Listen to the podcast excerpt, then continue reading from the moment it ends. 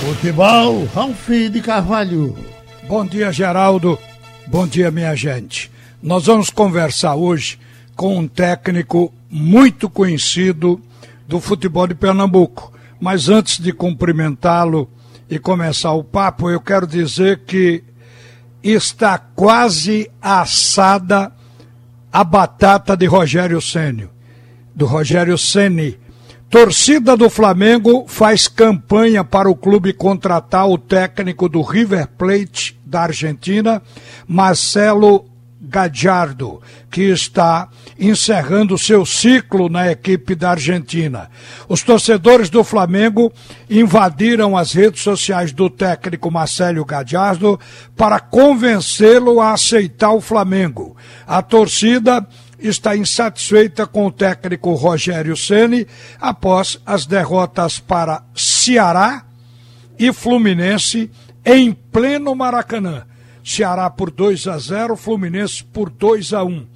E a torcida não acredita mais numa reação do Flamengo no Campeonato Brasileiro. A vida de técnico depende de resultado. Bom dia, Daniel Paulista técnico do Confiança, ex-técnico do esporte, ex-jogador do Náutico e do esporte também. Bom dia, amigo. Bom dia, Ralf. É um prazer novamente estar aqui com vocês aí na Rádio Jornal, falando um pouco sobre o nosso momento aqui no Confiança e sobre futebol. Olhe, você está vendo aí a pressão que se faz para poder mudar um treinador quando os resultados não vêm. Mas eu quero falar do confiança. Você me adiantou que o Confiança tem a menor folha de pagamento da Série B e que o Confiança está fazendo uma competição para permanecer, que já é um prêmio para o Confiança pelo investimento que foi feito no time. Agora, como é que você é, passa isso para os jogadores? Porque todo clube tem que ter um objetivo maior para poder ser perseguido, mesmo que não alcance. Como é, portanto, essa motivação, Daniel?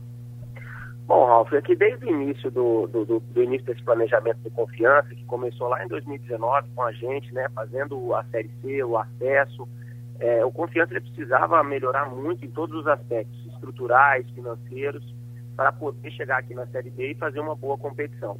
Em cima disso foi montado um planejamento, foi montada uma estrutura que vem crescendo a cada dia. Os jogadores são, foram sempre muito conscientes com esse objetivo, que é o principal, é a permanência. Como você disse, a gente trabalha com uma folha é, mais ou menos em torno de 350 mil reais, que é uma folha infinitamente inferior a todas as outras equipes da Série B, mas que isso, com o nosso trabalho aqui à frente da equipe, com todos os outros as outras pessoas que fazem confiança, a gente vem fazendo uma campanha segura, uma campanha sólida, né, desde o nosso retorno ao confiança na Série B. O máximo que o confiança se aproximou da zona de rebaixamento foi ficando a quatro pontos. Hoje, nesse momento, faltando quatro rodadas, o confiança está a seis pontos na zona de rebaixamento. E um detalhe extremamente importante no momento de desempate: confiança, com exceção ao Paraná, vence todas as equipes é, que estão ali disputando com ele no confronto é, de números de vitórias. Então, isso é um outro ponto que é, nos deixa à frente. Mas tenho certeza que nesses quatro jogos a equipe do Confiança vai fazer os seus pontos necessários para garantir essa permanência e continuar crescendo, para que nesse ano agora de 2021 ele tenha pela primeira vez todos os campeonatos é, possíveis serão disputados, Copa do Nordeste, Copa do Brasil, estadual e a própria Série B nesse próximo na sequência da temporada. Ô Daniel, pela lógica do ponto de corte, que se estabelece sempre um ponto de corte imaginário a princípio, porque ele oscila rodada a rodada, mas o ponto de corte, digamos, no final seja em 45 pontos. Então, as equipes que estão abaixo de 45, caso de Cruzeiro, Confiança, Náutico, Vitória, Paraná, Figueirense, porque Botafogo e Oeste eu acredito que já não tem sonho, mas com relação às demais, você se sente ainda brigando para não cair? Não, nós estamos ainda na briga. Nós estamos, a gente sabe que nós estamos próximos a, a atingir o nosso, o nosso objetivo, mas que a gente tem que continuar trabalhando, fazer mais alguns pontos. Como eu disse, a gente tem 42 pontos hoje É, vamos enfrentar amanhã a equipe do Oeste e na próxima terça-feira a equipe do Sampaio dentro de casa, onde a gente tem que fazer é, aí os pontos necessários para não, não chegar na reta final precisando ainda de algum, algum ponto para se livrar.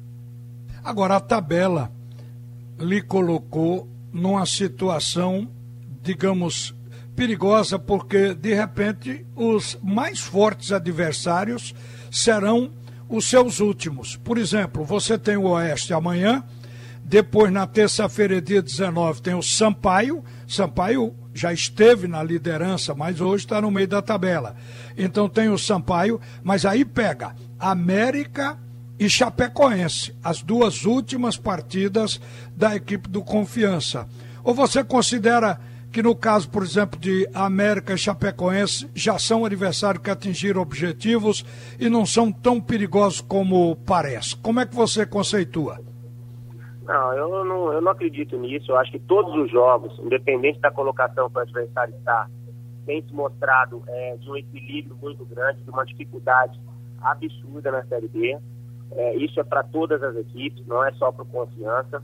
Confiança sofreu com muitos problemas durante a competição de jogadores que infelizmente se machucaram o joelho, foram três jogadores cirurgiados. É, para você ter uma ideia, apenas um jogador somente hoje ainda não foi infectado pela Covid, então nós perdemos praticamente todo o elenco durante a disputa da competição é, por causa da pandemia. Então, assim, foram situações que, que pesaram, né, num, trabalho com um orçamento curto, um elenco diminuto, mas que a gente, com trabalho, aí acredita muito que iremos fazer nossos pontos e garantir e atingir o nosso objetivo. Tem certas coisas que acontecem na vida de um clube essas coisas chamam atenção. No caso do Confiança, você vinha com uma campanha boa, digamos irregular para boa, até a 27 rodada, quando enfrentou o CSA e houve aquela goleada do CSA dentro do Batistão por 5 a 1 em cima do Confiança. Aí você levou cinco partidas sendo derrotado. De repente vem o Náutico e você consegue uma vitória com um futebol muito bom, convincente, incisivo em cima do Náutico e ganha o jogo. E aí surgem histórias. Saiu naquele momento, hoje eu sei que aquilo deve ter sido fake, mas naquele momento dizia que os jogadores tinham um prêmio de 2 milhões por, pela conquista da permanência ou classificação para a Série A e que teriam tentado aumentar esse prêmio para 6 milhões junto com a diretoria. Diz que dali por diante a diretoria não topou e desandou. Tudo invenção. Mas o que foi que de fato aconteceu para esse mergulho no seu time? Olha, Ralf, como eu adiantei, o Confiança, ele tem um elenco muito pequeno, né? São 20, 24 jogadores.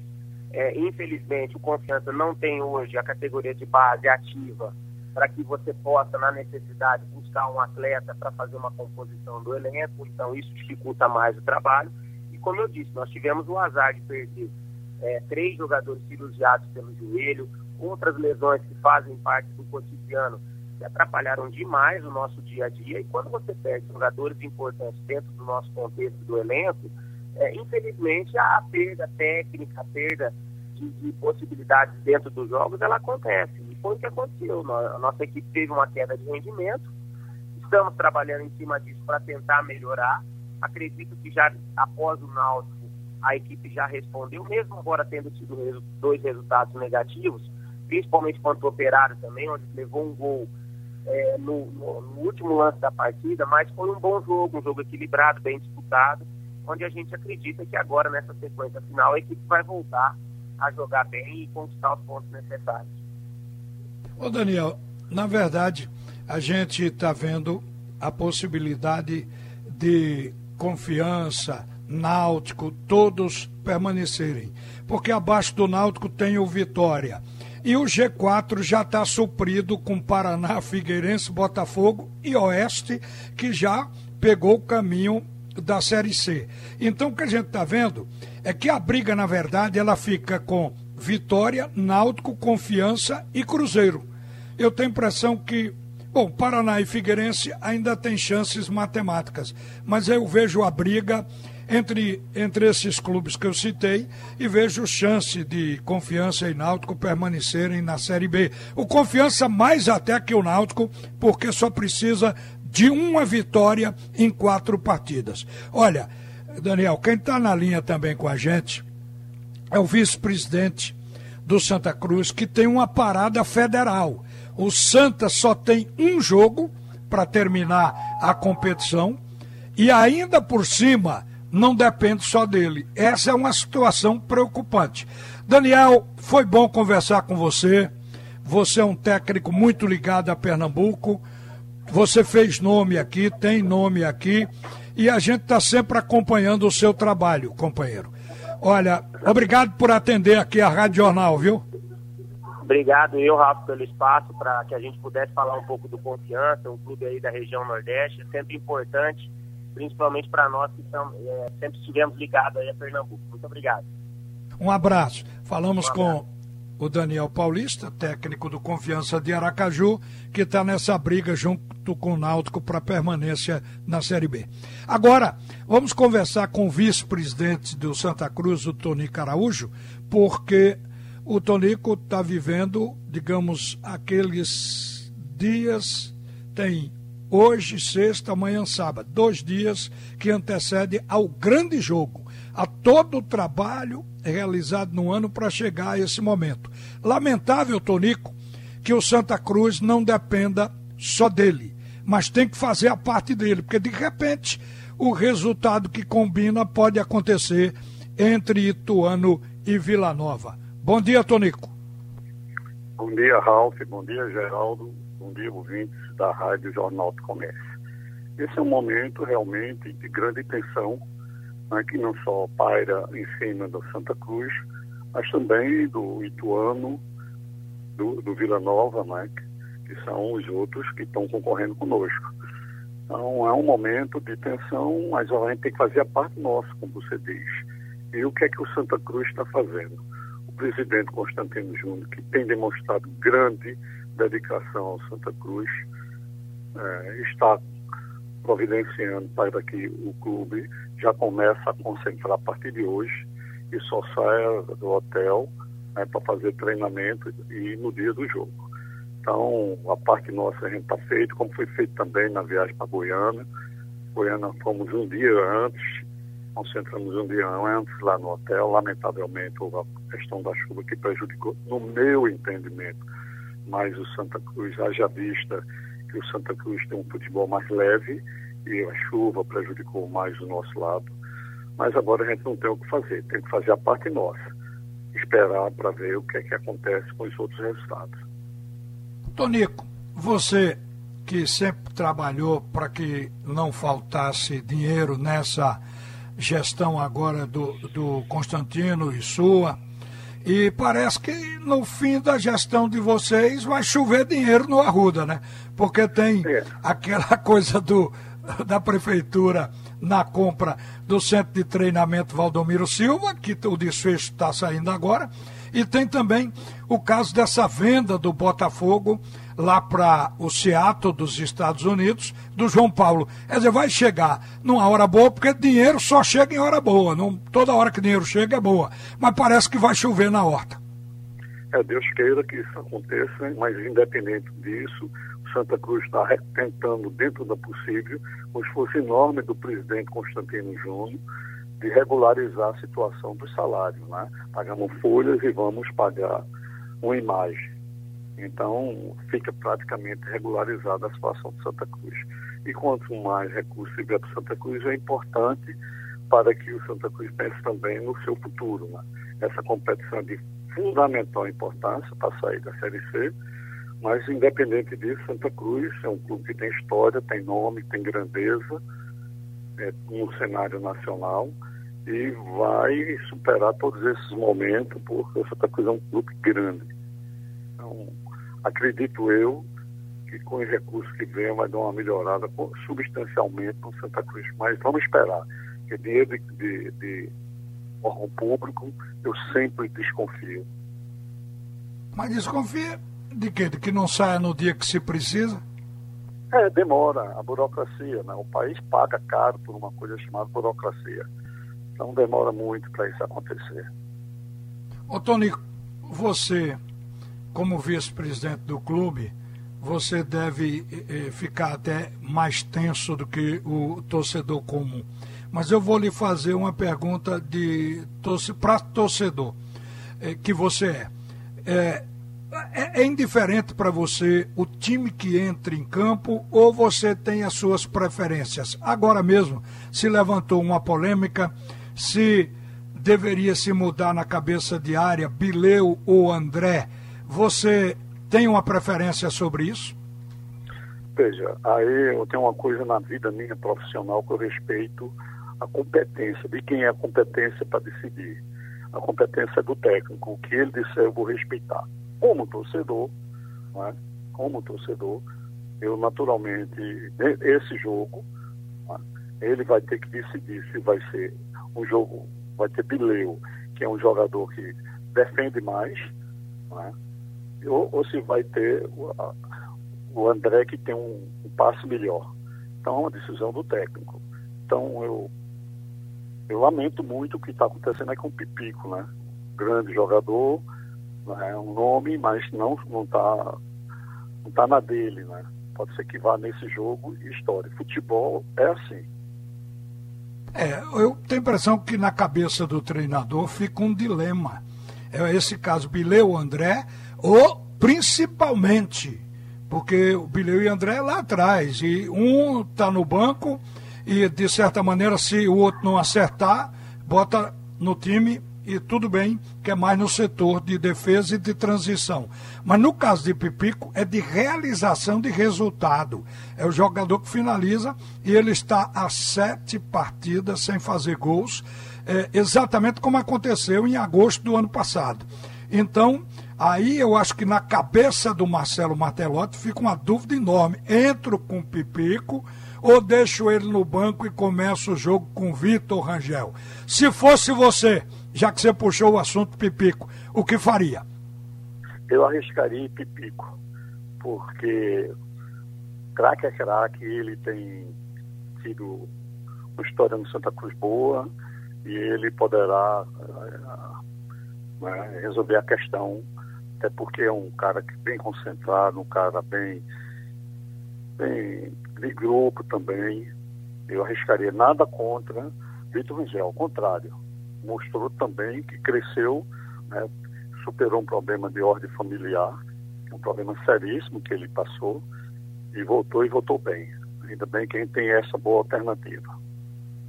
Bom, eu estou perguntando essas coisas sobre o time a quem vive o clube e vive exatamente esses problemas internos do clube.